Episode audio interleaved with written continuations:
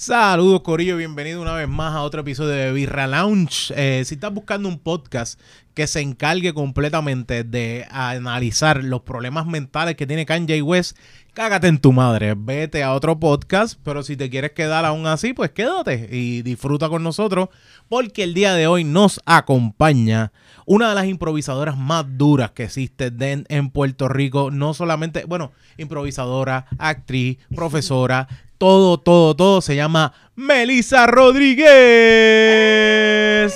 Meli Melao en las redes, Melisa. Coño, Melisa, bienvenida. Underscore Melao.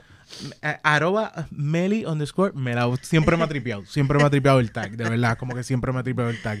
Yes. Pero bienvenida, que bueno, de hecho, tú has, venido, tú has venido aquí porque ya tú has, tú has estado con Gaby en Hablando Sí. a 24 Frames. Me encanta esa entrevista, es buenísima. Eh, El, el de hecho, Mira, yo nosotros. lloré y todo. Yo- yo- ah, no, coño, no lo he visto. Tengo que, tengo que, ok, tengo, tengo que admitirlo, no lo he visto. Y digo, ok, pues ahora hay que búsquenla. Tienen que buscarla para ver a, a Melissa llorar. No es como que, no, no esperen, como que, ah, coño. Es para, Quizás lloro aquí también. Sí, también, ¿no? ¿Sabes? Como que, este- ese es mi reto. ¿Sabes? Como que, ah, para eso fue que traímos. Queremos hablar de todos los problemas que tenemos en, en la vida. De eso, es más, que, más que ninguna otra cosa. Pero para que sepan, y antes de cualquier cosa, yo estoy diciendo, Melissa eh, estuvo aquí en GW5 Network, porque para lo que es Gaby hablando 24 frames, porque esto es parte del GW5 Studio, esto se graba en el GW5 Studio, y usted tiene que saber que Big Relaunch es parte de esta familia que se conoce como GW5 Network. Mira, ahí está, ahí está, ahí está. Ahora, ¿qué ocurre? Tú vas a ir a YouTube, vas a buscar en YouTube GW5 Network y todos los jueves a las 6 de la tarde. Bueno, dependiendo si hay algún día de fiesta o algo así, pero normalmente los jueves a las 6 de la tarde, ¿dije a las 5 fue? No, no, a las 6 de la tarde tienes el live chat y puedes buscar en YouTube, puedes buscar fácil para hablar con nosotros y ahora mismo que estás aquí, puedes hablar mal. Mira, Oni, tú no sabes hablar, tú siempre estás di- di- diciendo cosas que no son. Tú- feliz de la vida, haz tus comentarios. Y hoy sí vamos a hablar de cerveza, que me pelearon por el episodio pasado de como que, oye, ¿cuándo vamos a hablar de cerveza? Porque estábamos nosotros hablando entre nosotros y se nos olvidó, como quien dice, hablar full de la cerveza, pero estábamos degustando una cerveza.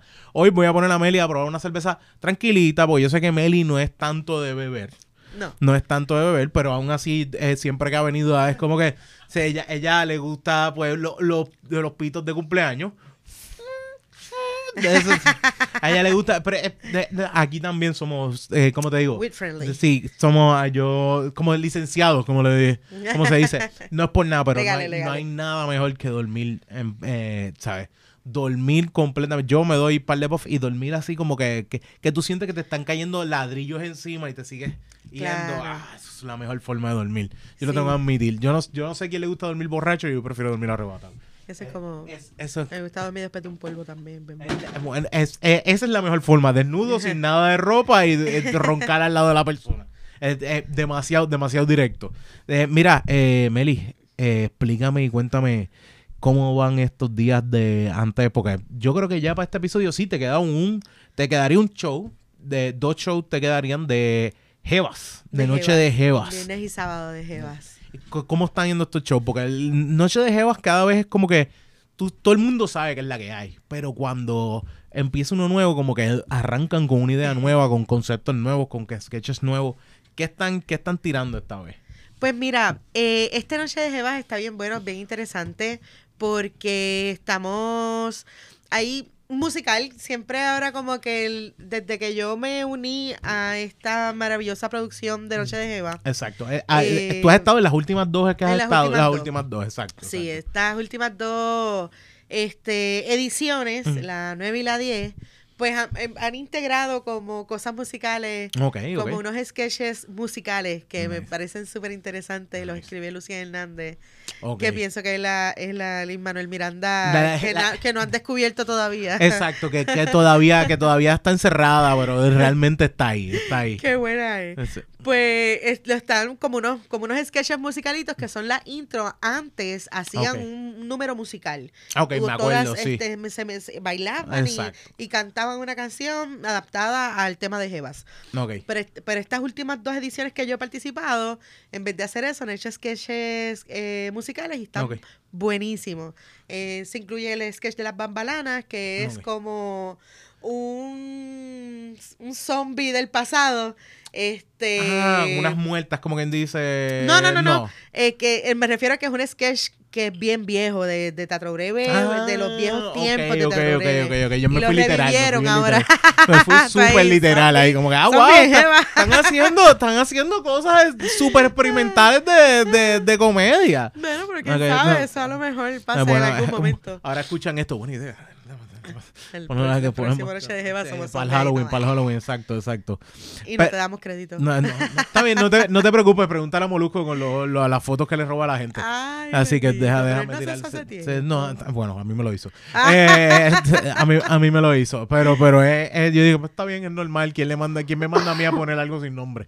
Así que, pero es parte, es parte de. Sí, sí, sí, sí. Pero, Piratas de, del De internet. piratas del internet. Sí, sí, total. Ahora, ahora se dan cuenta que demandan, que es, que es una realidad, o le cierran cuentas, que es, que es una realidad. So, entonces, es están tirando, están tirando esto, eh, este episodio y también, por ejemplo, era un sketch, me estabas diciendo que era un sketch que se usaba, que tenían antes en Teatro Breve. antes en Teatro Breve, en los Ok. viejos tiempos de Teatro Breve. Ok. Y eran las bambaranas, eran estas universitarias y nada, la Ah. realidad de ellas, mafuteras, que no eran vagas, siempre querían hacer algo y terminaban nunca haciendo nada. Y es como que reestructurado a, a Ah, lo que hay ahora. Exacto, ahora somos unas adultas, vagas también. Sí, sí, que como que... Como, Este, Básicamente graduados de la UPI y cosas así, tú sabes, eso es una realidad, es una con un realidad. montón de bachilleratos que no sirven para nada. Exactamente, exactamente. ¿Tu Pues- bachillerato lo estás utilizando? Sí, porque tú estudiaste... Yo sí, yo sí, yo Sí, estudié sí. teatro y hago Eh, teatro. estoy estudiando, sí, es como que de las pocas personas que pueden decir, sí, yo utilicé y utilizo mi bachillerato, sí, exactamente. Y tu de eso. maestría, sí, vives de eso, sí, exacto. eso. No es, no, es, no, es- no es como yo, que no, no, ya no lo... No lo ejerce. No, no, ya no Pero tú eres para ser maestro, ¿no? Eh, es- Educación. era, maestro, eh, yo estaba en educación, pero ahora mismo lo que estoy es website, eh, web designer. Que es lo como mejor que, puedes sí, hacer es como para que- tu salud mental. Sí, no, lo- me di cuenta, me di cuenta. me gustaba educación y me fui a un viaje, pero hay un punto donde, porque de hecho con Mel y yo, a mí se me ocurrió en un momento hacer un podcast que se llamaba Quémame. Era como que un podcast de maestro. Y me fui, yo estaba bien puesto que si la educación es lo mejor, esto, lo otro. Y después cuando entré a la segunda escuela que empecé a trabajar, me di cuenta, no, no me gusta, no quiero ser maestro, no era que no, no me sentía, es que no quería ser maestro. Me di cuenta al fin y al cabo, era como que tengo que buscar otra profesión. Y pues terminé como Uber driver y después terminé como que, ¿qué clase de mezcla? Es que en Pero- verdad los maestros los maltratan demasiado. demasiado, O sea, es un sistema bien injusto, un Sí. sueldo injusto. O sea, unas, unas, unas cosas que son... El Departamento de Educación Y- recibe un montón de dinero Y te soy- y el maestro tiene que sacar del bolsillo para poder costear materiales para sí, estudiantes. exacto. Eso, ya eso no tiene sentido. No tiene sentido. por, por más que tú me digas, por ejemplo, yo estaba en colegio, yo trabajé en colegio y trabajé en sistema también municipal. El sistema municipal, hay- eh, me daban, eso de ese lado yo te digo, me daban ciertas decoraciones, pero aún así era como que lo que tienes es un, un- una franjita roja y, y un papel detrás, eso es todo lo que Pero vamos no a ser claro, con todo el dinero que recibe el Departamento de Educación, eso es para que le den una computadora a cada Sí, estudiante. exactamente. ¿Entiendes? O Mal, sea, mala que- administración, y- y- mal trabajo de- de, claro. dinero, full. Mira, Full, yo full. tengo una compañera que no la voy a tirar en medio porque no sé cómo le puede afectar esto, pero ella fue a una convención en Estados Unidos, en Washington, Mm, y se encontró con esta persona que era como uno de los oficiales para propuestas para Ah. un dinero federal. Para los dineros federales que recibimos, pues él es el uno que... de esos él títulos, es de los- de uno de esos títulos cinco, matatanes que se- exacto. exacto. Pues él era uno de los que aprobaba esas, esa- esas cosas. Y él le hacía la propuesta a Puerto Rico, porque la persona encargada en Puerto Rico de hacer... de hacer esa propuesta para recibir esos millones en el Departamento de Educación, Mm. no lo hacía. Y él, como era puertorriqueño, estaba allí, él Jodiéndose. hacía la propuesta Ok, que si, si, si él no hace eso, si esa Ese dinero persona no, no lo hace, llega. no llega. Pero ese dinero, Ya realmente se utiliza como debe ser. No. eh, ahí es donde yo digo, como que, que está fuerte, porque son millones y No, millones él- y millones de él- dinero. Yo lo, lo dije una vez, una vez que estuve con George eh, buscando problemas, eh, estuve un momentito con él y yo le dije, mano, la realidad es que, hay que tú tienes que votar a todo el mundo, votar a todo el mundo y buscar gente nueva. Porque el que, el que se va, el que está arriba, que está haciendo la truca, después le sigue otro que ya sabe la truca. Y después otro. Y cada uno que este se fue, pues entonces quedó el otro que también hace la truca. Y las trucas van a seguir. Hasta que tú no votes a todo el mundo y hagas un, una limpieza completa de lo que hay, no vas a poder volver a empezar algo bueno. Bueno, pero mientras las ideas sean como que darle trabajo a los amigos, Exacto. no valorar al profesional, puedes hacer un wipeout y traer y, hacer exactamente lo mismo, no va a ser realmente por, e, eso mismo. Y realmente el gobierno, si te vienes a ver, es un negocio privado, solo, propio. exacto. O sea, como que ellos tienen su propia fuente que, que recibe que recibe su dinero tranquilamente, feliz de la vida, y siguen llegando y y cuando hay necesidad, pues lo que se hace es hacer deuda. Eso es todo. Eso así es fácil. Espérate, antes de cualquier cosa, eh, estoy, estoy bien mal. Eh, Jonathan, Jonathan está con nosotros. Este, Jonathan se ríe como que, diablo, mano, aquí a mitad de conversación, yo tengo ADD, cabrón. El punto más interesante, Jonathan. Mira, eh, eh, antes de seguir ranteando con la escuela, pues el día de hoy traje algo que es un poquito, un poquito raro, que quizás muchos de los que han estado conmigo aquí en The Beer Lounge vea que yo lo traiga porque esto es una de las cervece de cervecería del oeste. Cool. Eh, no lo prendí. No lo conecté. Esta es la que es la Passion Flora, que es de, de la cervecería del oeste, que no es otra cosa que es una cervecería de cervecería de Puerto Rico, del mismo gorillo que hace me, Melita. ¿Qué carajo pasa ahí? Mira, mira, mira, lo que pasa es que no conecté. Ah. no conecté esto y ahora, mira, mira, a mitad de episodio, sin escuchar. Ahí está, a mitad de episodio sin escuchar. Meli se quedó como que, ahora yo lo quiero ver. Mira, oh. ahora está, ahora está. razón, yo pensaba que iba a ah, aprender. Sí, como que pues por eso, porque no lo. Y mira, Yan Chan Chan de fondo. ahí está, ahí está Yan Chan Chan y Camila, los últimos ah, invitados ahí. Eh, lo que sí es que esta, la Passion Flora, que es una cerveza de, más que ninguna otra cosa, de Passion Fruit, en otras palabras, de parcha. Parcha. Eh, ¿Qué pasa? Para bajar la presión. Existen tres cervezas que, eh, o sea, dos cervecerías aquí en Puerto Rico que hacen una cerveza de parcha. Primero, que yo he visto, hay más, me imagino que hay más. Pero, por ejemplo, las más comerciales que hay, que es la FOC, que tiene la pachanga. Y tienes también Ocha Lab, que tiene la mambo. Si quieres un sabor más a cerveza junto con esa parcha, vete con la pachanga. Si quieres un sabor más a parcha, como que un, un, poquito más de taste del, del, sabor de parcha, del jugo de parcha, vete con la mambo. Ahora, no sé dónde cae la del oeste esta, yo no la he probado, esta es la primera vez que la, que la vamos a probar. Yo soy amante de las cosas de parcha. Hay mucha gente que ya está harto de la parcha y dicen tropical y rápido piensan en parcha, pero hay muchas otras cosas tropicales. Así que dale sin miedo, Meli. Esta está hecha en lata, una latita finita. De hecho, no es en las latas normales que hay, así que dale sin miedo, échala. Hace poco estaba viendo un video de un señor hablando de la importancia de, servirlo. De sacar el gas. Exacto. Porque él dice que el inexperto hace esto. Exacto. Y hace la cerveza sin, de, sin, sin espuma. Exacto. Pero que él dice que la persona que sí sabe... Debe servirla completamente. De hecho, hay mucho, hay mucho bartender que te la sirve completa. Yo estoy tratando de pelear un poquito más de que salga la espuma. Porque la idea, lo que pasa es que no lo voy a hacer aquí. Como yo lo hice ahora. Eh, estás en un cuadro. Eh, estás en un cuadro. La realidad es que, mira, lo que, dice, lo, que lo que han dicho normalmente es dos dedos. Pero lo que, lo que he visto en muchos lugares, no, no, llegaste a hacer casi dos deditos ahí, pero obviamente eso se va. Pero por ejemplo, yo traté de hacer, hice como cuatro deditos. Lo bueno para servirle es que tú hagas como cuatro deditos. Es lo que he visto en muchos lugares. Porque si no, esto, esto lo que va a hacer es llena, eh, empacharte. Te va, te va a inflar la, exacto, te va a inflar. Y de hecho, lo próximo, lo, lo, si como si fuéramos a comer algo, incluso lo que me eche de comida, me va a dar más todavía. El, el, tratar de hacer que el CO2 salga no es solamente de que no te empaches, no es solamente de que no, no te quedes con una cerveza que que el sabor no, no tira bien porque si tú tienes espuma, que es una de las cosas que tú, por ejemplo, puedes intentar batirle un poco, es difícil, ya que está hasta arriba, pero si tú la bates, por ejemplo, y sacas la espumita, Él dijo que le metiera dos dedos. Le metieras dos dedos. Dos dedos, quisiera así. Si le metieras dos dedos, ay, si eso sí que no. Yo, yo sé que la medida son dos dedos. Así, ok, ok, excelente, excelente. Pero ayuda, ayuda. Por lo menos, por lo menos creas un poquito más de CO2. Esta es la primera vez de hecho, necesito ponerle este episodio ya desde ahora dando dedos. O sea, como que esto no es, esto no hay, no hay otro nombre ya puesto. Mira, eh, después. eh, ah, eh, mano, no sabe dar dedo, de- de- ese. Pero. El, el, el olor. El que está viendo esto, yo sé dar dedo, te lo juro que sí. Te lo juro, por favor. Créanme, créanme. esto Eh, eh, eh, Vamos, vamos, vamos, vamos, vamos. Esta no es la evidencia empírica que necesitas, ¿ok? Así que cógalo con calma. Mm. Déjame ver. Tira mucho a lo que es. pal- o sea, déjame ver. Es bien fruity. Es bien frutal. Es más dulzona de lo que yo esperaba. Es más dulzona de lo que yo esperaba. No tiene.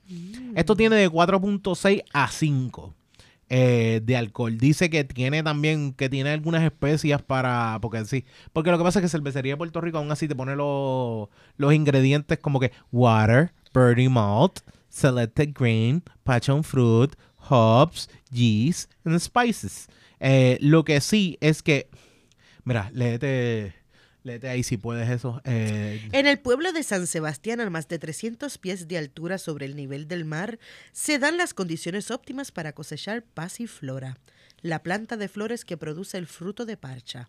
Saborea una cerveza estilo elaborada con parchas naturales de San Sebastián que desatan aromas dulces y ácidos, acompañados de notas florales y cebada malteada. Su cuerpo ligero y refrescante de color miel se complementa con el suave sabor agrio natural de la fruta. creo que está, en lo que está explicando, cae exactamente lo que está explicando, porque dice Mira. su cuerpo ligero, ¿verdad? Realmente no es, no es una cerveza que se sienta muy pesada. No es una Dame cerveza que tú... de una, de una cerveza pesada. Eh, por ejemplo, una cerveza Trátame que... como eh, una persona que no bebe casi. eh, llegaste a probar, has probado, por ejemplo, las, las Coors normales, que no son las Coors Sí. Light, las Banquet. sí. tienden a tener un poquito más de, de peso. Ah, Si ya. por, has probado, por ejemplo, una blonde, las blonde son dulzonas y son light, pero tienen un poquito más de cuerpo que otras cervezas. Las cervezas que tienden a ser las, las cervezas que son lagers, son cervezas más que se sienten como que agua, no tiene tanto cuerpo, y son las cervezas más comunes que por ahí se venden. Como medalla. Eh, como, exacto. La medalla es, un- es lo que es una, una light lager, que es una light de American lager, que yo creo que es lo que se supone que sea. Y, y la, la medalla es una cerveza que lo más que se siente es aguada. De hecho, esta cerveza que es una ale, ale es, los dos estilos principales de la cerveza son lager y ale. Son los dos estilos principales. La ale tiende a ser unas cervezas que normalmente tienen más, o sea, son más, tienen muchísimo más cuerpo. No muchísimo más cuerpo, pero son tú sientes bastante más el cuerpo. Y esta es súper ligera. No es una cerveza, esto, es un- esta- esto no es una cerveza que tú esperas darte una cerveza fuerte que se sienta como que con un cuerpo que se sienta mucho esa malta, ¿sabes? Esa cebada malteada. No, esta cerveza es más a lo frutal, a lo dulzón, a lo refrescante. Es más a, esa, a ese juego. Ya, Porque ya. también el aftertaste, una de las cosas que tiene es que el aftertaste, salud. El aftertaste no es una cosa que se queda muy, muy marcado. Eso me gusta. es un aftertaste que se queda un momentito y se queda el dulzón, pero no se queda el, el sabor de cerveza per se. Es Lo que se queda es el, el dulzón. Como una parcha que se pasó de tiempo. Ti- Se sienta, se siente una parcha un poquito dulzona, que es como que el- la, la parcha que usé ya la pulpita estaba, Que está estaba dañada. gastadita, sí. Exacto. Como una- El, el, el- la parcha con flora, eh, eh, parcha dañada. Sí, pero, Eh, sin envenen- pero sin envenenarte. Ujú. Exacto, no, no, es, no es nivel, no, no hay hongo todavía.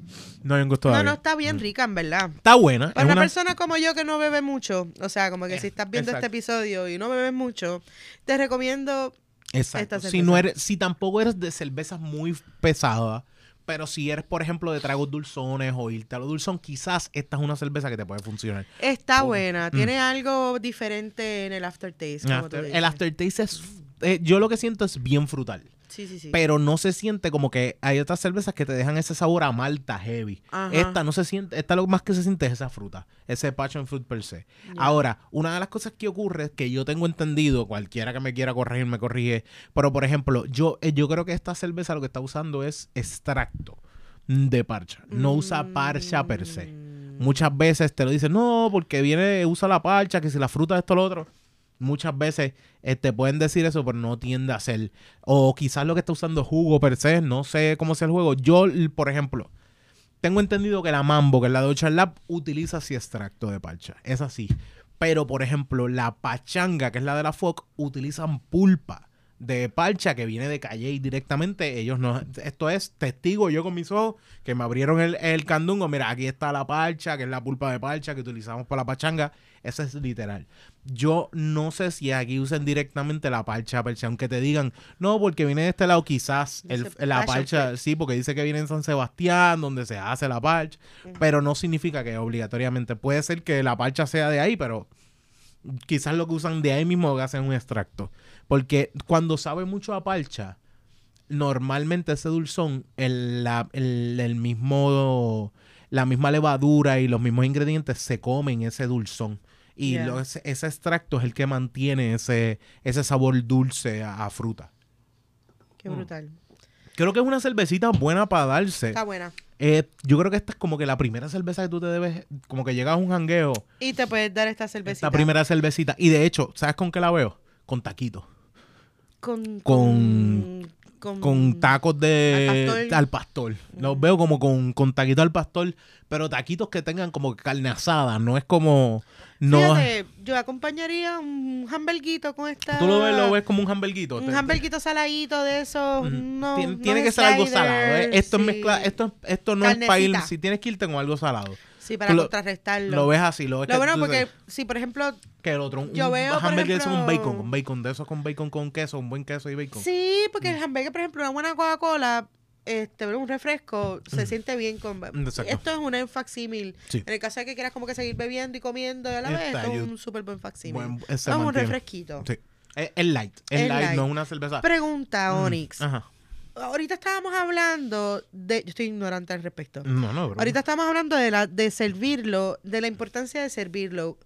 ¿Qué pasa en el caso de que yo lo- me lo bebo directamente? Porque Ahí no tengo la oportunidad de sacar los gases. tienes, exacto. Los gases se van a quedar ahí, tienes toda la razón. Bu- buena pregunta, Meli. buena pregunta, Hablemos de Melissa. gases. Hablemos de gases. Eh, lo, que, lo que sí ocurre, tiene, tiene varios factores. Primero, no vas a poder ver el color. El color de la cerveza, de esta cerveza que no le he puesto aquí, by the way, me disculpan, está bien bonito. Es de verdad que te dicen que es dorada, ¿sabes? Es de color miel, como dice. Y es cierto, ese es el color que tiene, ese color miel. Y no vas a poder ver ese, ese color. Un- una de las cosas importantes que yo me han enseñado. En verdad, parece miel. Sí, es verdad. Es, es, es un color miel. No Eh, es como o un orín bien enfermo o miel. Eh, sí, O como, como si Víctor Villamil orinara en algún lado, Ay, algo así. ay, sí, sí. Víctor- Villamil orina pasta. Mostaza Dijon. Diablo, con, los, con los cantitos negros, con las pelotitas. Iu. Mm. Te quiero, Víctor. Mira, Eh, qué lindo. Eh, mira, lo que sí ocurre es que esta, eh, primero, lo que dice, lo que decía en el video que tú decí- de, veías es que muchas veces, y eso pasa, a mí me pasa mucho, por ejemplo, con la Heineken. La Heineken a mí me cae bien pesada y por eso es una de las razones que a mí no me gusta. Primero, no me gusta el sabor y yo la siento que me cae bien pesada y siempre me la bebo de botella, siempre me la he bebido de botella. Y una cerveza que tú bebes de botella no permites que esos gases caigan en el vaso y se, se como primero que, que se, se, se esparzan y que, eh, eviten caer directamente a tu estómago. Y también es que al tú liberar ese CO2, la cerveza tiene mejor sabor. Tiene mejor sabor. Aunque no lo parezca, Mm, el CO2 es un juego bien importante. Es como el refresco, que no importa que un refresco sin CO2, tú no, como que eh, es una porquería. Esta Coca-Cola que dejaron una semana, que es lo único que queda en casa, tú la abres y no tiene nada de CO2, no, no sabe buena. Yo he probado cerveza, a mí me dieron a probar como una IPA sin el CO2. Y tú dices, se nota. Se nota la diferencia de cuánto le hace falta ese CO2 porque realmente resalta mucho los sabores. Por eso es que cae ese CO2, porque resalta mucho los sabores. Y además de que ayuda a que la cerveza dure un poquito más también. La cerveza dura un poquito más.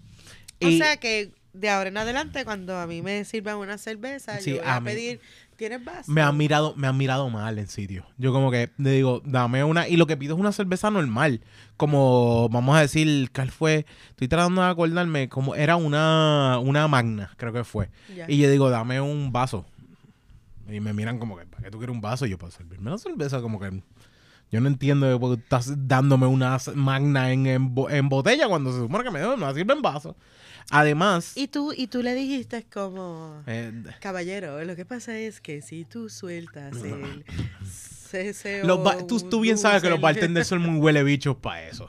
Tú sabes que los bartenders son muy huele bichos para eso. Saluda a los bartenders, de hecho. Hola, sea, bartender. perdona, saluda a los bartenders que le meten cabrón y, y hay decirle propina siempre a los bartenders, Sí, sí, eh. o sea, no sea así, no sea así. Y, y hay bartenders que te saben vender las cosas, pero también hay bartender que tú le tratas de decir, mira, mano, lo que pasa es que yo prefiero darme el vaso porque sabe, sabe mejor y así se libera el CO2 y el tipo va a mirar a uno como...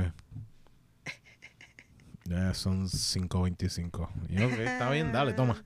No hay ningún problema, pero es, es, es una de las cosas que a mí me, me, me, me quedo como que mejor no le digo al bartender. ¿Y que qué tú opinas de las personas que beben cerveza con hielo?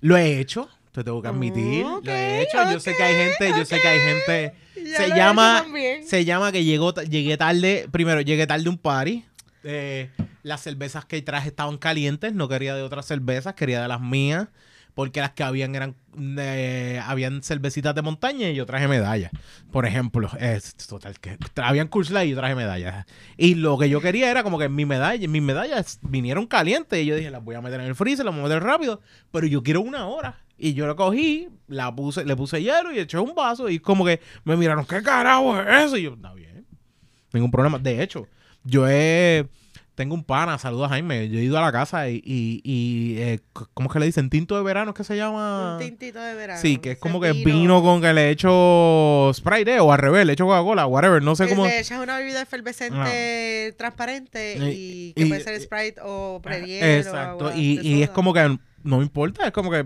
le he mezclado cosas así y he mezclado cerveza también. He estado ya a un punto demasiado borracho, pero quiero seguir bebiendo, jangueando y quiero seguir tomándome algo. Y yo he mezclado medalla con Coca-Cola. A este nivel. Sí, ya. Oh mira, de hecho, Jonathan no ha hablado, pero de, Jonathan no ha hablado, pero ha dicho, diablo, cabrón. O sea, como que a ese nivel, a ese nivel. Y lo he hecho y tengo que admitirlo. Y se llama ignorancia. Primero que también, no es como que estos no son los tiempos donde ya yo había empezado a hacer este podcast y a probar cerveza de verdad. Estamos hablando cuando tenía fácil, ¿cuánto? 21 años, algo así. Era como que uno se Yo metía iba a decir sea. 12 o 13 años. 12 o 13. Eh, no, no, no. Yo, yo creo que la primera. ¿Cuándo fue tu primera borrachera? ¿Tú te acuerdas? Sí, me acuerdo muy bien. Me marcó mi vida, de hecho. Mm. Eh, tú, eh, a- Antes y después de esa A mí fue, borrachera. yo, la mía fue en noveno, no me acuerdo qué edad. que de fue- hecho yo no bebo casi por culpa de esa borrachera. De verdad, eh, esa, la primera fue la que me dijo no.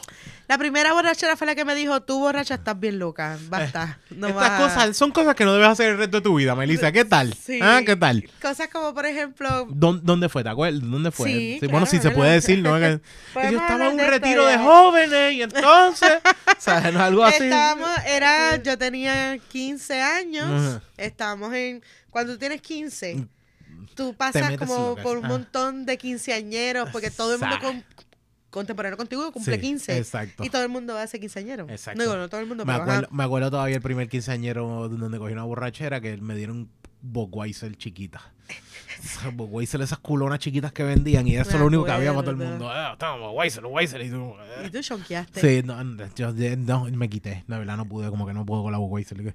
Desde ese momento de chamaquito yo decía, no puedo con la Budweiser. Por más que yo quiera beber y estar cool, no podía con ella. Entonces tú dices, estaban en- en los Pues quinceañeros. estábamos en el quinceañero, yo empecé a beber eh, jugo de china con vodka Mm. y me parece que me lo estaban haciendo, ¿verdad? Como ni, ni tan picante Mm. que yo me lo bebía como Sí. si tuviese sed. Tenía sed, de hecho, y era como... Mm, Sí, era como que sí, sí, es como que, que se echaba y no hay más nada. Vamos a seguir bebiendo. Nada, esto. el otro día me gritaban en la escuela mamona porque Guau. parece que le hice sexo oral a un muchacho en un Ah, carro. wow. Me grajeé con el novio de mi mejor amiga. Ah, le quería meter la- una pela a un chamaco que yo, que de verdad esa muchacha no me hizo nada y yo le quería meter una pela. Meli se pone rebulera. No, o sea, es no. como que no, no. Mira, ¿te, te acuerdas la canción de Vicosí, la María, la, Ah, fui para la casa de tu tía? Esa es una pilla. Pues en mi caso, Ah, ah, exacto. ah, te tenían a ti, te tenían a ti. Eh, wow. yo, yo era la Titi María. Venía, es un desastre absoluto. Guau. Un desastre absoluto. Mm. Porque, ajá, me fui. lo- Te me fui desapareciste, no, no estabas ni en tu lugar. era como Yo tengo así como, como, Ah, como de repente, como- plup, plup, sí. Exacto. Que me acuerdo estar así como que con, con- con el novio de mi mejor amiga y mi mejor amiga. O sea, y recuerdo al tipo diciendo, pero que yo te hice. Yo te voy a partir la cara. mamá". y como que, ves, esas cosas, el alcohol y yo. Mm, No, no son panas. Por eso fumo. Eh, de, hecho, esa es, buen, esa es buena, ¿cómo te digo? Buena historia para, para una promoción de anti-alcohol. Como que no... Claro, son cosas no que todas no- las personalidades van para el alcohol. Y tú tienes que saber que tu personalidad, si no lo sabes controlar, Exacto. no exacto, va para el exacto, alcohol, exacto. fuma pasto.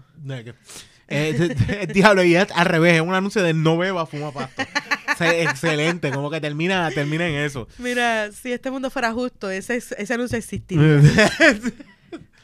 Eh, saca tu licencia, deja de comer, por lo menos, por lo menos para dar promoción de licencia, ¿no? Eso puede funcionar. Puede funcionar para que. eh, Yo sé que está también apoyar lo local y vete a tu caserío favorito, pero, ¿sabes? Como que también eh, saca tu Y licencia. compensamos a esos legisladores Sí. de que ya por fin la Mm, legalicen por la- completo, recreacional. Están comiendo todo. mierda, están comiendo mierda. No hay, no hay nada más que decir, no hay nada más que decir. Yo, por lo Se menos. nota que son PNP. Este, eso lo explica todo, eso lo explica todo. Yo creo que la primera, la primera mía fue en noveno, me acuerdo que estábamos bailando para un baile de una clase que teníamos que hacer. Y te decía y- la mamona también. No, fíjate, no, no, no tuve, no tuve tanto, no, no, no la pasé tan bien como tú. No la pasé tan bien como tú. Eh, a mí fue que nosotros estábamos haciendo un baile y empezamos a practicar el baile, pero empezamos con limoncillo. El limoncillo fue nuestro, nuestra weapon of choice para ese, para esa bebelata. Y me acuerdo que llega la mamá del pana en la casa donde estábamos y dice, ay, pueden hacer el baile. Y hacemos el baile, yo hago el baile. Y la cosa es que haciendo el baile yo me acuerdo que yo me caí. Me caí y fue una cosa que me caí y me quedé en el piso. Ay, bendito. Me quedé en el piso y ellos seguían bailando porque todavía me acuerdo. Yo tirado así, sintiendo la borrachera y los pasos al lado. Al lado mío. Y yo como que, diablo. Y la mamá estaba viendo todo esto. Que lo yo- malo de estar acostado y borracho es que todo da Sí, vuelta. se- por- por- más eso, más los pies, can, can, can, can, al lado de uno. Wow. Y yo como que, ¿qué carajo es esto? Y con, et- con esa pendeja, esa fue mi primera. Y la pa' fue, ah, me, un pana me dijo, sí, yo te voy a llevar a casa, a tu casa, tranquilo. Y siguieron como que, sí, yo te voy a llevar a tu casa, yo te voy a llevar a tu casa. Nadie, todo el mundo se quedó dormido. Y yo como Ay, que, Dios mi madre me estaba llamando, eran como las 11 de la noche llamándome, llamándome, llamándome, llamándome. Le dije, mami, ven y búscame, yo estoy aquí en, en tal sitio.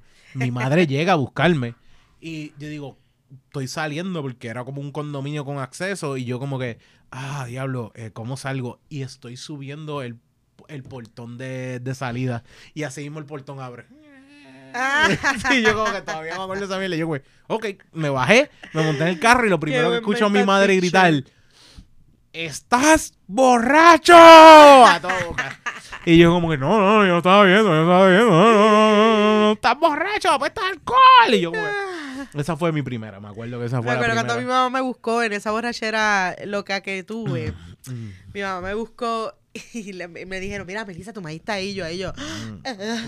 ah, pues dale. Y yo traté de verme sobria y no encontraba cómo abrir la puerta. Yo, ahí yo, como cachando, cachando Ajá, la vuelta. cuando finalmente me monto, ella me ella pone así el retrovisor y me pregunta, ¿tú estás ebria, Melissa?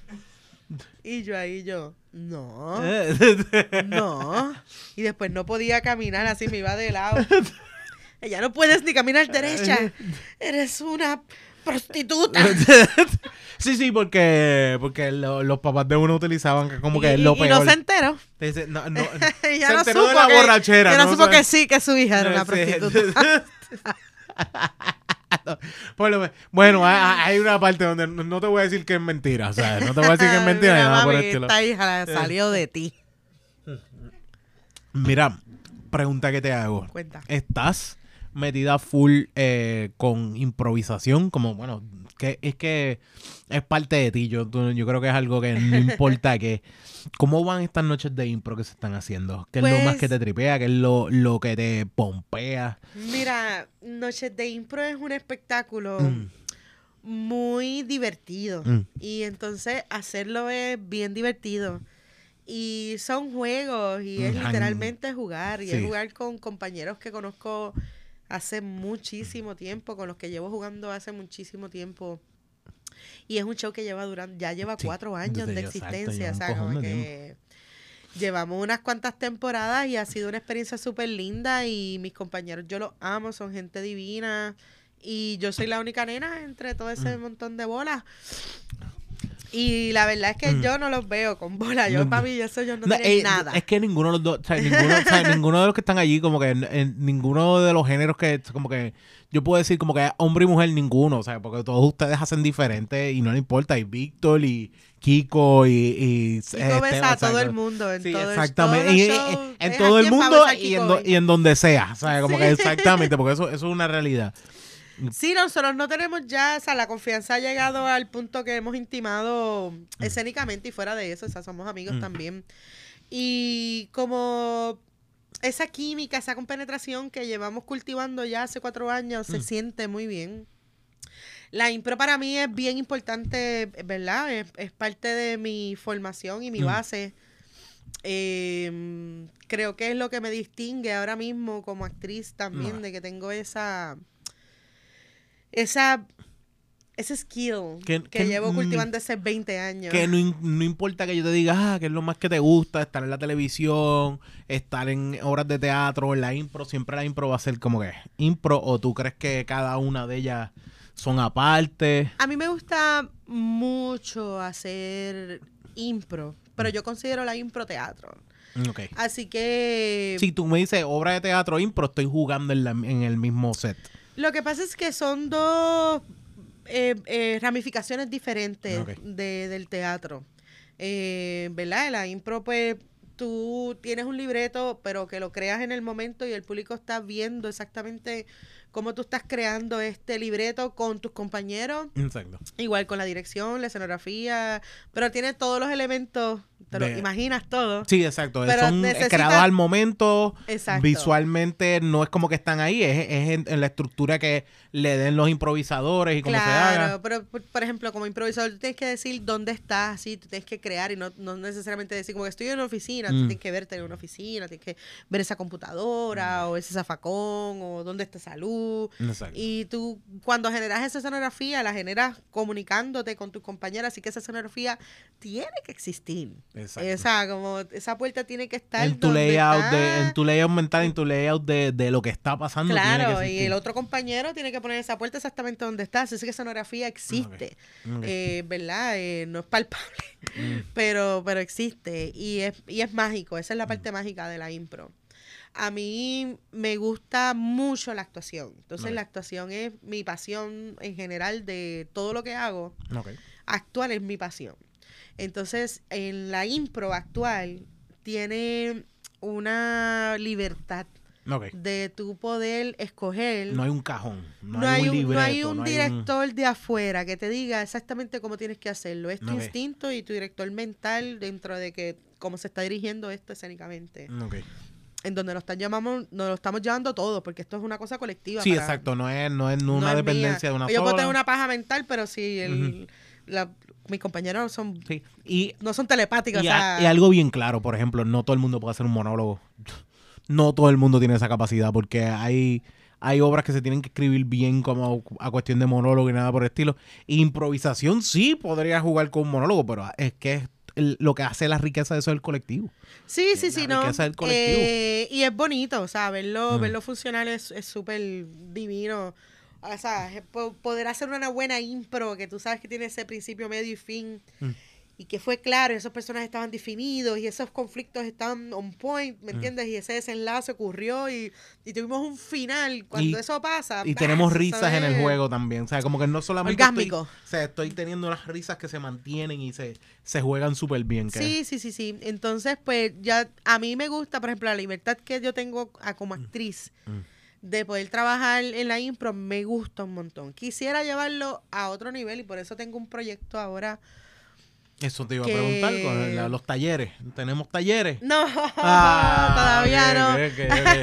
Pero pronto, pronto, en algún momento sí. Pues tú llegas, tú has llegado a dar talleres. Sí, no, yo he dado Sí, mis sí, talleres. Lo que pasa es que yo, ahora mismo no me encuentro en mi etapa como tú. Mm. O sea, no me encuentro ahora mismo en mi etapa didáctica. Ok. Yo estoy más como en la parte de hacer. Y tú crecer, tú buscar, tú... yo- o sea, déjame mejorarme yo. Claro, porque en este campo hay un montón de camino por recorrer Mm. Sí. todavía. Sí. Y me gustaría yo también dar esos pasos para poder arriesgarme y porque esta carrera también si no es con riesgo, pues No. ¿para qué la hace? O sea, No, no. estar en zonas cómodas no, no sirve del todo. Pues me voy a hacer mi solo de impro. Oh, what? Espérate. Yo hablando de, hablando de un mon- monólogo, pero gua- un solo. Vas a hacer un show, como quien dice, tú sola de impro. Ok, yo hice mi show de stand-up, Ah, ok, El sí, Mundo sí. Soy Yo. Ah, ok, exacto, y exacto, exacto. Fue una experiencia Primero, life-changing. No, tengo que admitir, no pude ir a verlo, pero la, la Está promoción. online todavía, yo ¿Está, creo. está online todavía? Ah, pero está dentro de tea- teatrobreve.com, ¿verdad? Puedes verlo por teatrobreve.com. Ok, ok, exacto. ok, sí, y, puedes literalmente ver eso nada más, o sea, no tienes que... Ok, ok, ok. que No. como 5 pesos, una cosa así. Ok, ok, ok, pues está cómodo, está cómodo, sí. Sí, no, igual como quiera que sea, o sea, como que hice El Mundo Soy Yo, que en verdad súper increíble la experiencia de crear un material propio de una hora y cuarto. Ok, sí, porque tú, has, eh, tú has ido, te has trepado, pero no habías hecho la experiencia de mm, voy a hacer una hora y cuarto, voy a hacer un show mío, mío, mío. Sí, sí, Mm. sí, un, un especial mío. Exacto. Eso yo lo había visto en mis compañeros. My Philip había hecho su especial. Ujú. Este, Tata, Tata había hecho su especial eh, online en, en la pandemia. Sí, exacto. Eso fue un reto que está Este, cabrón. Y eso, y le quedó brutal. Mm, cabrón. Y entonces como que de repente yo di, Aima Rodríguez, que es la productora de Teatro Breve, me llama y me dice como que ¿qué tal si hacemos tu show? Y yo en pandemia había recopilado un montón de material y me había, me sentí segura de Mm. poder hacerlo, de poder crearlo. Y la verdad es que sí, y estuvo para mí y para, ¿verdad? Mucha gente que fue a verlo. Mm. Pues y los comentarios que recibí de vuelta han sido, fueron muy positivos. Mm. Yo dije, ok, el stand-up es algo que a mí me disfruto hacer Sí, ok. no es mi ¿Dónde más fuerte te sientes? donde más fuerte me siento. Ok. Donde más fuerte yo me siento es en la impro. Ok, exacto, exacto. Y entonces yo dije, wow, ok, si estamos aquí en este stand-up, ¿verdad? Y la estamos pasando y la sobrevivimos, Ok. ¿verdad? Y mucho respeto a Y no es donde te sientes cómoda, eso dice, y no es donde te sientes cómoda, pues. No, no, no, no, no. Yo, de hecho, le tengo un respeto brutal. Lo que pasa es que en general material escrito, o sea, Sí. como de eh, con punchline, Exacto. eh, narrativos, este, que sea también como atractivo para el público Mm, exacto. puertorriqueño, que yo siento que es bien Sí, exigente. que, que estoy, estoy también reflejándome en la gente, que Claro, el público que tenemos. Es mi voz. Y entonces uno empieza a cuestionarse cuál es mi voz, que yo Exacto, quiero hablar. exacto, o sea, como que estamos hablando de muy especial, yo no quiero hacer chistes a lo loco, también yo quiero hablar, ¿qué hablo? Y pues eso, todas esas cosas a mí me parecen bien complicadas dentro del stand-up per se. Además de que me, me, pa- me parece que es, es bien complicado. Hacer Ajá. stand-up para mí es lo más difícil, Ok, ok. en mi opinión. Sí, no, es- es, es que Este, aún hay unas cosas que, que tú puedes decir feliz de la vida. O sea, tú puedes decir, ah, esta es mi estructura y yo la hago, la creo, pero también mi estructura requiere que yo tenga ciertos aspectos necesarios. Pam, pam, pam, pam, pam, tengo que cubrir. Porque eh, un- una obra de teatro tiene su estructura, pero eso, esa estructura está dada a través de, no es algo que tú creas, está traba- ah, dada a través de un libreto y lo que se hace. Es diferente a como que esta es mi estructura y yo la tengo que seguir, tengo que asegurarme, tengo que ver si esto da risa, tengo que modificarlo, tengo que arreglarlo, cada vez lo tengo que intentar de nuevo, tú sabes, como que... Y yo un- este stand-up no lo hice Mm. en open mics Mm. eh, buscando probar material. Sí, sí, le saluda, sea, saluda a Chente que siempre hacía eso. Eh, saluda a Chente. Por eso existían los trepates. Usted te quiero. Eh, pero es cierto. Eh, Pero, pero es brutal, o sí, sea, sí, me pare- Y es un, buen, es un buen sitio para ir probando tu Claro. Material y unirlo completo. Porque aquí no tenemos una idiosincrasia de stand-up como en Estados Unidos. y y que- yo creo que eso es el reto más grande, porque hay cosas que yo digo, déjame probar esto nuevo y lo estoy probando en un open mic. Funciona o no funciona, no funcionó, pues por el carajo lo voto. O déjame probar esto de nuevo para mejorarlo. Pero que tú me digas, voy a hacer un stand-up y no tengo pruebas con todo el mundo. O sea, como que me imagino que hiciste uno que otro tips, como que mira, voy a decir esto, voy a decir lo otro, con un par de gente, pero tampoco es que te fuiste full a, a soltar el show completo en cualquier lado o soltar los No, yo completos. hice ensayos con público todo el eh, tiempo. hiciste- ¿Llegaste a hacer ensayos con público? tú Ensayos con público Ok, todo ok, el ok. tiempo. Yo ensayé un montón con público. ok, con, con los mismos Con de... corillo, exacto. Como invitaba panas y cosas. Sí, pero no, no es que te vas a, a variedad de No. barras a probar. No, no, No, no, no, con, no. con público general. Sí, Sino y aún así con panas, con panas uno tiene su riesgo, porque es como Bueno, que... con- hacerle reír tres personas con un Sí. stand-up, eso está bien. Sí, sí, sí, no. that- eh, es que, Pues tres bueno, personas que están así. sí, básicamente ir a leche a todos los... Un show de santo. Eh, entonces... Exacto. El santo. Te- te quiero, santo. santo. Yo era fan. Ustedes eran fans, ustedes iban todo el tiempo a los Santos Show a encargarse no solamente de jeclear, de pasarla cabrón. porque Ay, sí, qué sí. divertido, Sí. qué divertido. Yo, yo honestamente, bueno, eso son temitas, pero pienso que era maravilloso. Está bien, después que no me no quiera hacer un, un crypto bro, todo está bien. Entonces, eh, eh, tú eh, probaste por lo menos y tiraste esto, y tiré, esto, y ok. hacer este show a mí me abrió los ojos, ¿no? Y yo siento que mandó mi carrera a otro universo. Ujú. O sea, como que definitivamente sí, habían Mm. más ojos admirándome porque yo llené cuatro funciones y entonces ya esto no era como que cualquier cosa. Sí, o sea, eso- yo sí soy una persona que tiene un pool. Sí, tienes tu pool, eso Y es entonces sí. como que yo- hasta que tú no haces esto, tú no lo sabes. Exacto. Entonces como que de repente fue, ok, ok, me, vamos a- hacer fiel esto, me gusta. Y de ahí pues seguí haciendo mis cosas, Francis, etcétera, ta, ta, ta, ta, ta, ta, ta, ta. pasaron un montón de cosas bien divertidas que yo siento que salen a raíz de haber hecho este stand-up, que son cosas que están fuera de teatro breve, que son cosas que me pasan a mí. Y entonces eso es brutal, Sí, exacto. que- que- porque pues me gusta tener un nombre fuera del colectivo, aunque yo amo ser parte de Teatro Breve y Mm. me encanta asociarme con ellos y que de hecho mi estando fue con ellos porque Exacto. ellos fueron los la casa productora de mi show y, Mm. y siempre yo todas mis ideas a donde primero las voy a llevar es a donde Sí, ellos. exacto, exacto. Que, que aún así te, tienes tu familia ahí, ¿sabes? Sí, sí, tu sí, familia sí, sí, le agradezco mil, Mm. de verdad que pienso que es un privilegio. Y entonces, pues, pero pienso que también es importante, pues, que Melissa Rodríguez sea, Sea, Meli- sea su, sea, tenga su, su nicho sola. Sí, también. no la gordita de teatro breve. Ujú. Que, que está cabrón. Qué que es. Como, sí, como que se- o sea, eh, eh, eh, como a mí, como que, que, que una vez mencionaron, no, porque eh, Rubén, Jan y el gordo pato ese. Yo, pero, pero, dame nombre aunque sea. Están ofendiéndome así. Y la ofensa no es ni de gordo ni de eh, pato, Sí, ¿eh? coño, Como que que, no ¿por qué dijiste no mi nombre. nombre? Maldita sea, o sea, dile, oh, si, si le añades Oni, el gordo pato ese, pues, está bien. Ay, ya, la Pues gente ahí sabe. no me quejo. Sí, pero, pero, coño, la próxima vez, di nombre. Exacto, respétalas Pues- a los rangos. Ok, ok. Y vienes con una idea de un concepto, como que dice, de impro, pero sola. Sola. Ok, ok, ok, ok. Para Eh, hacer esto me voy para Argentina un mes. A practicar. Porque ¿No? yo quiero que lo dirija un compañero improvisador. Que ha venido aquí a Puerto que Rico. ha venido aquí a Puerto Rico ¿Cómo que, que se llama Gonzalo Rodolico. Ah, ok. Y él ha hecho sus solos. Eh, ok. Y no quiero hacerlo para nada como él lo hace. Porque a mí sí, o sea, tengo varias ideas, pero que no las voy a decir. Pero pa- quieres un poquito, obviamente no todo el mundo va por el mismo camino ni da la misma dirección, pero sí quieres un poquito de como que herramientas para ese camino. Eso es lo que vas a no, buscar. yo quiero, en realidad quiero un ojo de afuera que ven, que tenga, ¿verdad? Como creo que otra perspectiva, Mm. venga de otro lugar, de Sí. otro país, de otro, porque lo chévere de Puerto Rico o de vivir en una isla es la oportunidad de salir y volver, de Sí, salir y volver y, y- y buscar cosas y traerlas. Exacto. Como que, y, y en realidad a mí me gustaría con este show sí viajar. Ok. Porque algo que me pasa con los stand-up que yo escribo, que no es la realidad de stand-uperos cotidianos de por ahí, o sea, personas profesionales en el tema, Sí, que exacto, que se tienen sus mantiene. rutinas Exacto. y las pueden hacer en cualquier parte, en cualquier tiempo, o sea, como que tienen Sí, su, se man- su- tien- tienen su flow y ya tienen su tiempo y, se- y se mantiene, sí. Pues mi material es un material que viene, que pierde vigencia porque está ah, eh, es A la- creado a para la trabajar actualidad. la y- actualidad. Y creo que es lo que más fácil se me hace a mí escribir.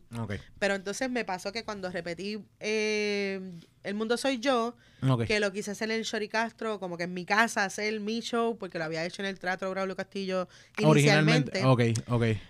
Pues originalmente es allí porque el Chori Castro estaba cerrado. Entonces, Mm, ok. pues quise hacer como unas funciones, hice cuatro funciones también, se me llenaron también, Mm. pam, pam, pam. Melaza. Y, y de repente, como que yo dije, pues, pues sí, pues es momento entonces de llevar mi especialidad, que es la impro, Ok. en otra perspectiva que no se ha hecho aquí. Mm. O que se ha hecho aquí, pero no la ha hecho un boricua. Sí, exacto. Ok, o sea, no lo hemos hecho nosotros, improvisadores puertorriqueños no lo han hecho. Ok. Y pues sí, es, yo creo que es una oportunidad también de darle perspectiva a todos estos seguidores, seguidores de la impro, improvisadores de aquí. De que también tenga también esforzarse a, a, a ver que esa a ver perspectiva posible. Ok, ok. sí, sí, porque también existen muchos improvisadores que dicen, pues lo que tengo que hacer es stand-up. Si quiero hacer algo solo, pero existen otras herramientas que se pueden utilizar. Exactamente. Ok, y que sí, que es divertido y yo creo que puede ser una buena manera. Lo peor que puede pasar es que no funcione, que no guste o que fracase. No, no, no. Yo pi- Pero- pienso, pienso que, que el mismo hecho de a esforzarte a buscar herramientas está bien cabrón. Como decir, déjame ir a Argentina, déjame desaparecerme, déjame meterme en un hoyo. Tú estás haciendo equivalente a lo que hace un escritor de me voy a ir a buscar información en otro lado y encerrarme a, a aprender. Hacer. Y es básicamente lo que, estás, lo que estás haciendo. Y o viceversa, estás haciendo lo mismo que hace la persona de meterse a diferentes eh, shows de stand-up para seguir probando material y seguir creciendo material. Sí, la sí, única sí. diferencia es que estás buscando ese- esas herramientas y eso es bien importante. Sí, sí, sí. También a mí como que me parece chévere que Puerto Rico tiene una escena bien, bien buena. Ahora mismo sí. Y Gracias. entonces- Después de María se jodió, después, después de la pandemia se jodió, pero ahora mismo ha vuelto a crecer y se ha encargado mucho de Y eso. sí, creo que yo siempre he sido fiel creyente de la autogestión Mm. y de tú buscar hacer tus propias cosas. O sea, como que creo que todas las personas que deciden hacer arte, yo, yo creo que es importante, pienso que todo el mundo puede hacer arte. Todo el mundo tiene la capacidad de poder comunicar Mm, una idea Exacto. y poder decir exactamente cómo qué es lo que yo quiero, cómo yo quiero educar, o no es ni tanto educar, venga, porque educar tiene ya como unas implicaciones, Expresarte. eh, ¿verdad? idea es expresar. Expresarte y poder desahogarte y Ujú. poder decir y hacer y he visto muchos celos, por ejemplo, de la gente con los influencers o son artistas, no son artistas, pues claro que sí, Sí. ya Tienen su, la- herramienta no es la misma, pero está ahí. Sí, bueno, porque todo el mundo tiene como su, ¿verdad? Como, como sus intereses de, de específicos. Todo el mundo quiere hacer unas cosas específicas, o sea, como que no, no siempre vas a gustarle a todo el mundo, Ujú, venga. Pero exacto. porque no le gusta a todo el mundo, no necesariamente lo estás haciendo mal. Exacto. O sea, tú estabas mencionando a Kanye West ahorita Exacto. y conozco personas que defienden muchísimo Sí, su... la- exacto, lo defiende muchísimo. Ten- tenemos panas, saludos. Eh, saludos eh, a esos panas que defienden a Kanye. Cristian Canción. Eh, pero todo el mundo puede hacer algo. Está Santo Chuan, está eh, todos diferentes, diferentes personas, pues. sí sí, se puede. a mí yo por eso yo creo que me disfrutaba también un montón el show de Santo.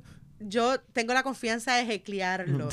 y yo lo hacía con Una, una, de la- una de las hecklers más normales que existe en un show se llama Melissa Rodríguez. Quiero que lo sepan.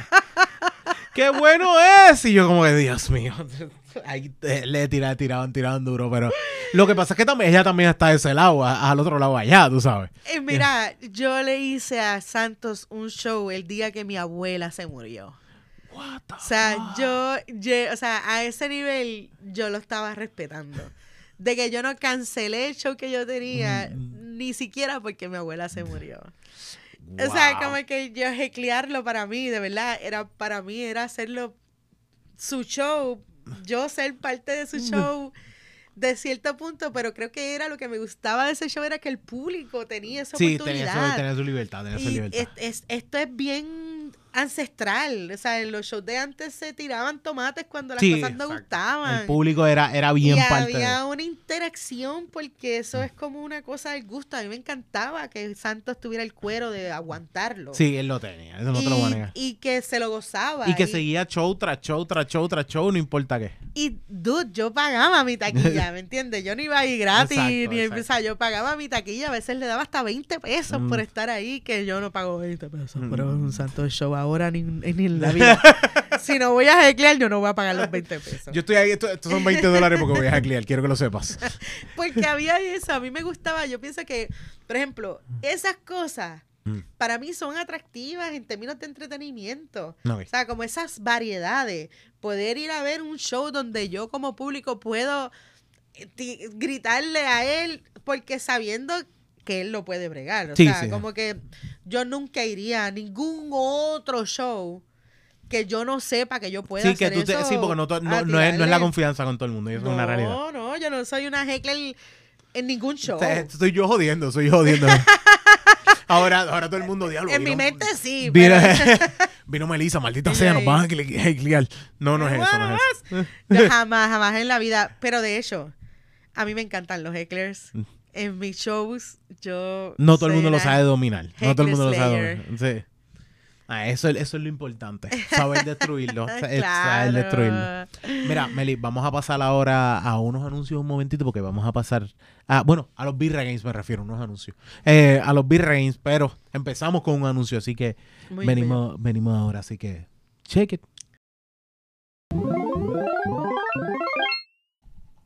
Bueno, Gorillo, aquí estoy ya obligando a Amelia a probar cosas raras. ¿Cómo lo hice esta vez? Eh, mucho mejor. Así es el. Según los videos que tú estabas hablando, es, esa es la idea, que, que, que se suelte mucho ese CO2. Ahí- lo que pasa es que siempre le tenemos miedo a que la espuma se regue. Y eso, es- ese es el, eso es la realidad donde vive. Sí, eh, esto es un invento, ¿se acuerdan? Yo no sé si se acuerdan de Santurce Brewery.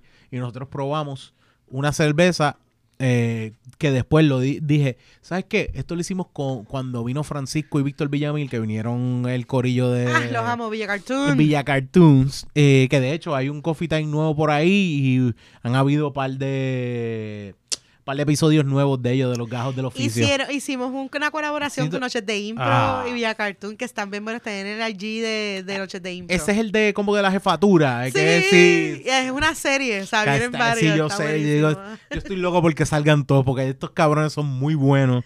Y esa mezcla de de repente, ah, no, ¿qué le pasó a tu carro? ¡Ay, mi carro! Tú eres la del carro. Sí. ¡Ay, mi carro! No, Todavía me acuerdo. Tienen que buscar eso, tienen que buscarlo. Yo, en Noches de Impro en Instagram está ese, Sí. ese corto. Ese y lo puedes corto buscar ese- así mismo, Noches de Impro. Noches de Impro. Exactamente, en Instagram. Coge una Oreo, vamos a probar cómo sabe una Oreo con esta cerveza. No, no es eso, no, ok. Víctor dijo, Víctor dijo.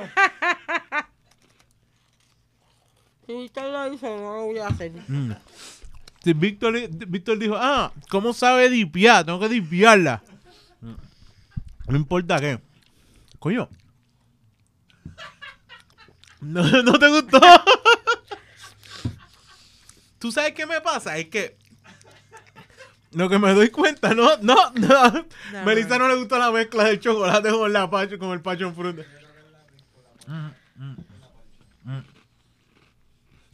Esto ya mismo me va a mandar para el baño.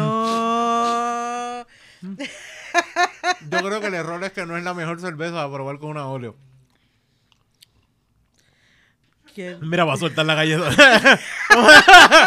no me dejaron tú aquí. no me dejaron tú aquí. Bien no- bueno, buena recomendación. Qué bueno es. Mira, además de Esteban Ruiz, ¿cuál es el mejor improvisador que existe? Mira, Mm, eh, como tú dices, en el mundo, Sí, un ¿cuál es tu improvisador favorito? Las personas mi, que... inte- mi improvisador favorito se llama Omar Medina. Omar Medina. Eres hombre. mexicano, es un actorazo. Y como improvisador es bien arriesgado en términos de conflicto. Ok. Y llega a lugares de, ¿verdad? Como en términos de, historia. creación, de historia. A través de la caracterización, que es la parte que a mí me, me parece maravilloso. Mm, O sea, por ejemplo, recuerdo una improvisación que siempre se me va a quedar en, siempre se me quedó en la mente. De que él estaba como, él empezó con un motor, el motor era bañándose. ok.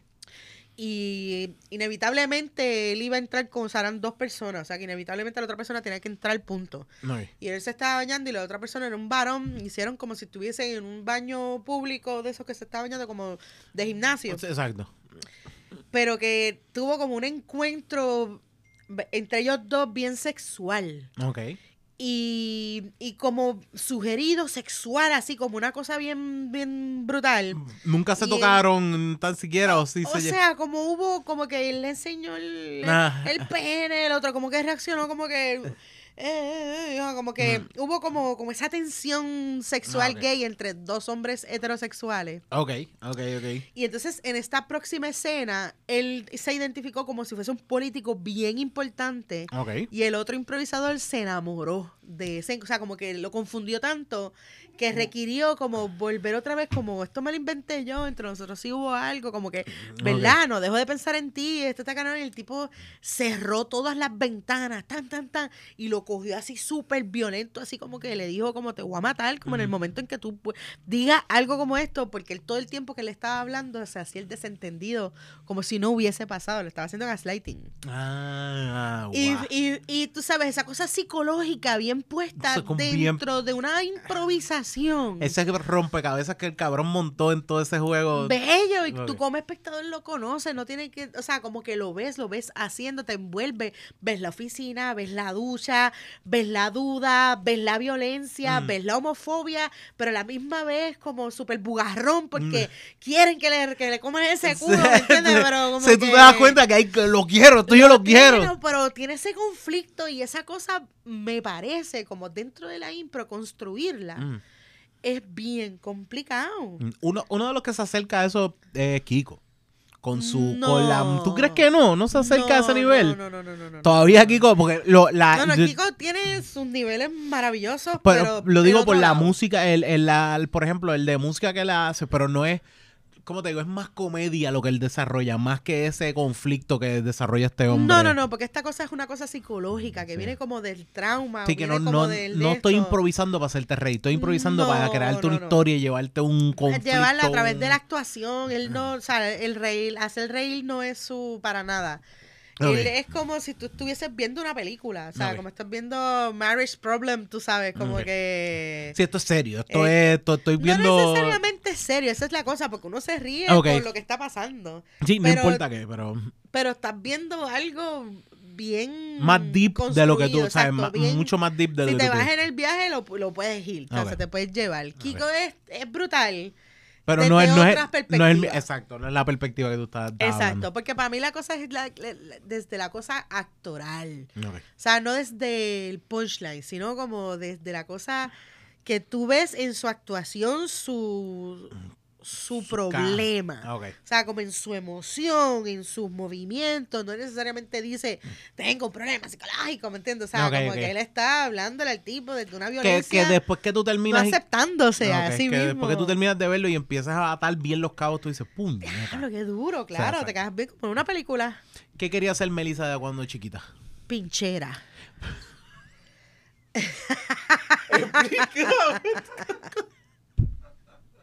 ¿Por qué pinchera? ¿Cómo que pinchera? Yo quería ser pinchera, yo quería hacer pinchos. Porque yo quería comer pinchos todo el tiempo y quería vender pinchos y comer pinchos con la gente. Sí, ah, lo que me gusta, quiero venderlo. Ah. Pero yo que mi filosofía era, tú te comes un pincho y yo me como un pincho contigo. Ah, bueno, pues es un buen podcast pinchando. o sea, un podcast de. Melissa de solamente. Wow. Nah, vamos a Con grill. pinchos, a probar. Sí, sí, ¿cuál es el pincho? Mira, el pincho de hoy lo que tiene es cerdo, pollo, tiene también pimiento. y es así, es un podcast de hacer pinchos y pues conversación y entrevistas a través de sí, pinchos. a través de pinchos. Sí, y, y así mismo como tú sabes que Con está el de hot- agua, pan el- sobao, exacto, pique, no eh, pique. Está el hot ones que, que le echan pique, tú le echas un barbecue diferente y ves al invitado lleno de barbecue. Eso es un buen, eso es un buen podcast. Ya viene alguien a copiarse. Esto está, na- mira, ya, lo tiraste al aire. Pinchando, eso es pinchando, eso es con Melissa, no venga jodiendo, no venga a joder. Pero sí, mi sueño era vender pinchos. Diablo. Ok, si fueras a poner un superpoder, ¿cuál sería?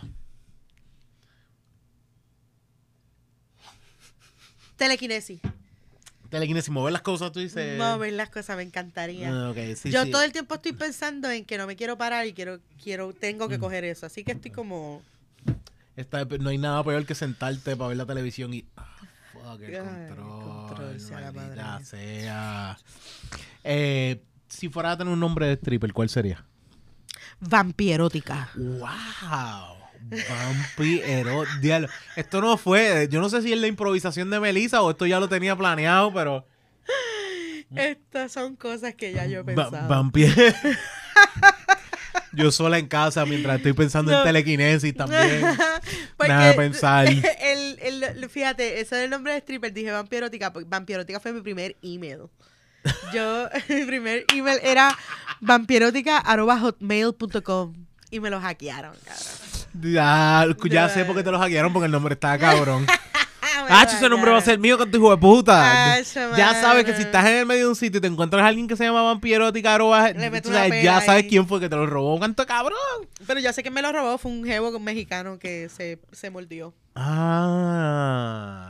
Era un hacker. diablo. Pero la está Y pasando después cogió mi, mi... ¿Te acuerdas que había un messenger de Hotmail? ahí. Ujú. ¿Cómo se llamaba? Messenger, ¿no? Messenger, Messenger. Sí, lo que pasa es que el Facebook le pusieron Messenger, pero era Messenger. Me- Messenger, de MSN, algo así. llama. Ajá, pues él le, le dijo a todos mis contactos de Messenger que yo era una puta. Solamente cuando está borracha. ¿Verdad? No vengas, no vengas con esa mierda. No vengas con esa mierda solamente cuando está borracha. Sí, no, mira, ya llevo dos y estoy así. ¿Cuál es? y Eugenia llamando por teléfono. No, de hecho me llamaron, sí. Mira, eh, ¿cuál es Eugenia, la...? tranquila, no está pasando nada. Con dos cervezas no pasa nada, es vodka.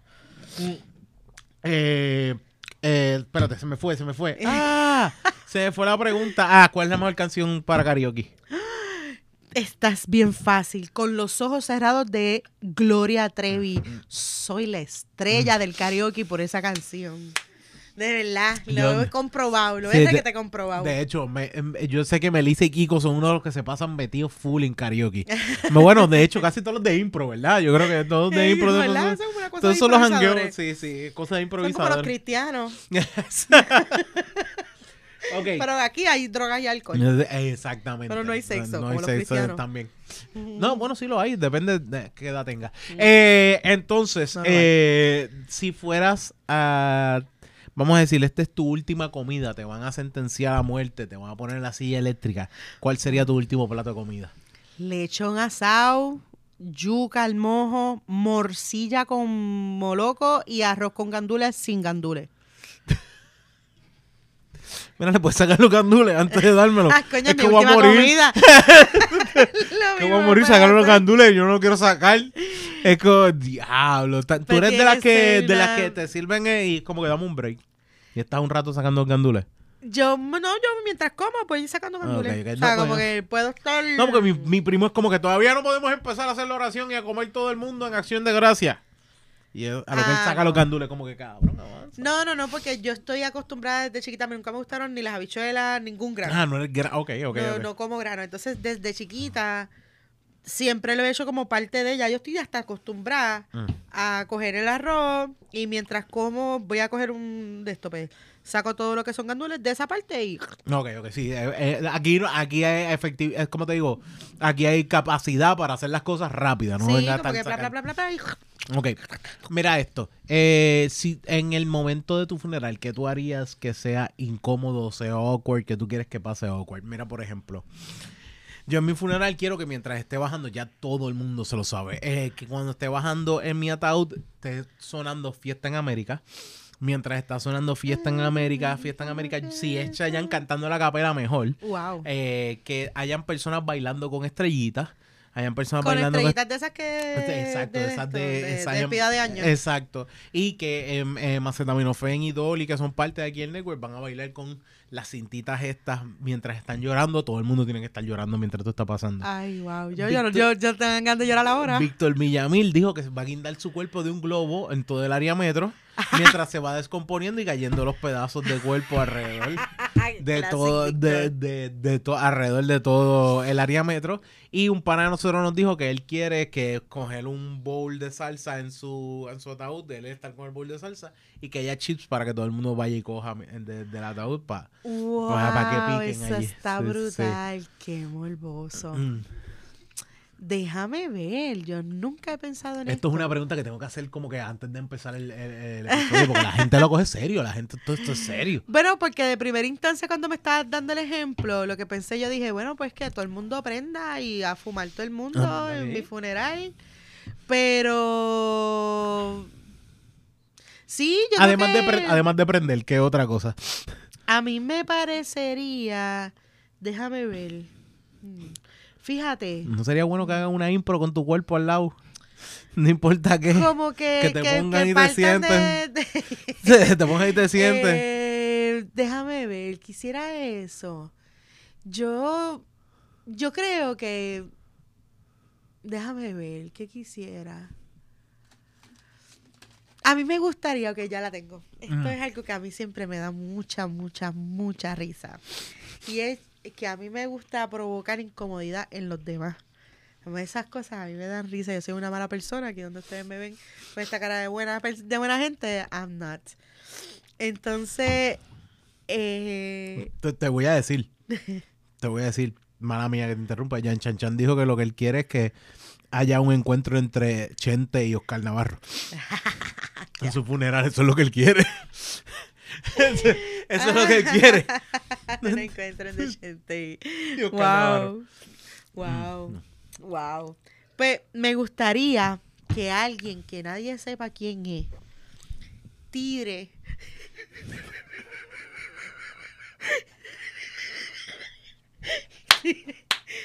tire, tire peos químicos. Por todos lados. Por todos lados, pero como que de repente en Q. O sea, que está la gente, ta, ta, ta, y hablando de mí, la gente va tripeando porque yo no estoy, porque más vale que va tripen porque yo no Mm. estoy. Pero que alguien haga como sh- sh, de esos peos De, químicos. los de spray, de los de spray. de- de spray. Que la gente empiece. Y que no puedan salir. Y que no puedan salir. que no- Eso me va a hacer muy feliz. La gente, la hermana. gente incómoda. Ay, fo, que quieran salir. Pero todo lo- el mundo piensa, ¿y quién fue? tirándose fue? Y no me van a poder culpar a mí, ¿me entiendes? No me van a poder culpar a mí. Yo sabía que Melissa tiene que haber, tiene que haber sido el cuerpo de ella. Sí, Tiene que haber sido después- su Antes de cuerpo. muerta, ya, ya, ya después de muerta, está, después de muerta, tira peo. Bueno, Meli, ¿dónde te siguen? ¿Qué cosas? Pero, ok, primero, ¿qué tienes por ahí? Pues, ya, mira. ya hemos hablado, pero cuéntame completo. Yo les voy a soltar a la gente que sigan en la página teatrobreve.com y ahí tú vas a ver todos los shows que ocurren en el Chori Castro. Tú vas a ir directo a boletería y vas a comprar un boleto de cada show para ti y para tus panas. Y Es un buen date night. es un súper buen day night. Esta noche de Jeva, que termina este viernes y este sábado, no te vayas sin ver ese show, porque no se repite, no lo vuelven a hacer, o sea, ya son 50, casi 60 funciones. Tienes break mañana y el sábado. Tienes break. Tiene break. Entonces, también esta noche de impro. Nos quedan tres lunes. Nos quedan tres lunes. Esto está a punto de acabarse. Está a punto de acabarse el año. Vas a comprar tus boletitos. Son los lunes. Es una, una, una oportunidad de verdad de pasarla bien. Es bien ameno y garantizado que mínimo te vas a reír. Mira, míralo ahí, míralo ahí, fácil, teatrobreve.com. Teatrobreve.com. Mira, mira, mira qué fácil. mira qué Aquí, fácil. aquí, aquí. Y entonces también está algo extra con su especial de Navidad. Y si no has visto algo extra, algo extra son los Baby Breves, que son este grupo de jóvenes. Que ah, o sea, jóvenes somos cabrón. todos, pero que son más jóvenes que nosotros. Tienen colágeno todavía. y ellos están haciendo un show divino que es de sketches, es un show de, show de variedad. Hay sketches, hay stand-up, hay sorpresa. Y son mega divertidos porque la pasan tan bien en escena que como público es inevitable que no la pasen bien. Y hay un show nuevo cada semana, no es el mismo show. No, es el mismo show, sí, sí, sí, sí. Porque ellos vienen a hacer lo mismo que el Teatro Breve fue en sus tiempos originales. Exacto. hacer sketches semanales, todos Escribir algo nuevo, todo el mundo a sentarse y bien joderse, divertido. Y la verdad que gente es bien divertida, esto em, bien chévere. Así que cualquiera de esos tres espectáculos la vas a pasar súper bien. Mm. Teatrobreve.com. Eso es lo que viene ahora. Y nada, y eso. ¿Y dónde te siguen? Me pueden seguir en, en Instagram y en TikTok por Meli underscore Melau. Mira, ahí aparece. Y en ahí aparece. Facebook, Melissa Rodríguez. Aquí, aquí está. Mira. Y en verdad está, está chévere. Coño, Meli, de verdad, gracias Ay, un millón. qué divino gracias le he un millón. pasado. Gracias un millón. Te pu- siempre como que Ya, aquí ya. se pasa bien, aquí siempre bebemos. Ya No, mismo imp- vamos. no importa.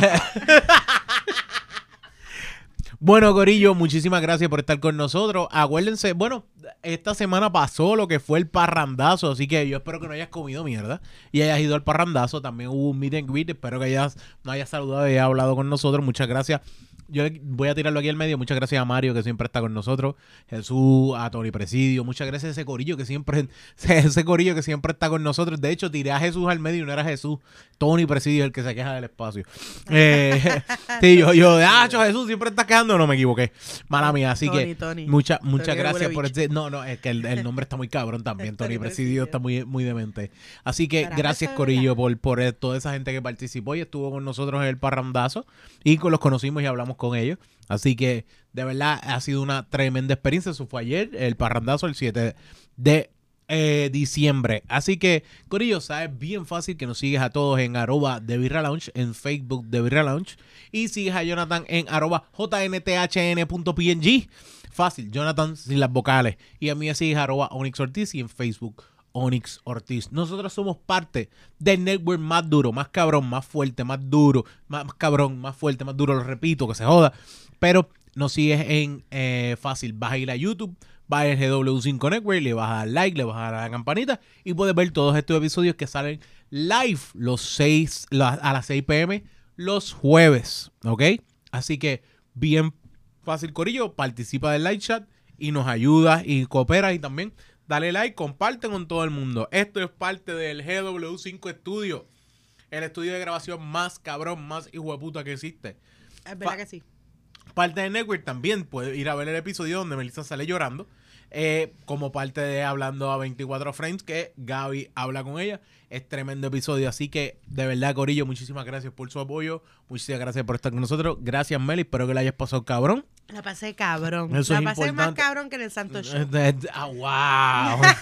me siento bien, me siento bien. Eh, Y sin heclear. Sin heclear, exacto. Eso iba a decir, que por lo menos no me heclearon. Gracias, Jonathan, por siempre apoyarme y siempre darme la mano. Y gracias por haber estado también en el parrandazo. Gracias, Corillo. Y Melissa, lo único que queda es a esa gente, de verdad, yo espero que después de este show, que hagas tú solita y hagas este impro de una hora tú sola, como un impro monólogo, como quien dice, no sé, no sé cuál es el nombre que le vaya a dar. Yo espero que te gradúes y te mereces ponerte, ¿cómo se llama el sombrerito este de graduación? el, la- el birrete. El birrete, búscate un negro para que te lo respete. Muchísimas gracias por estar con nosotros y que la birra los acompañe. Check it.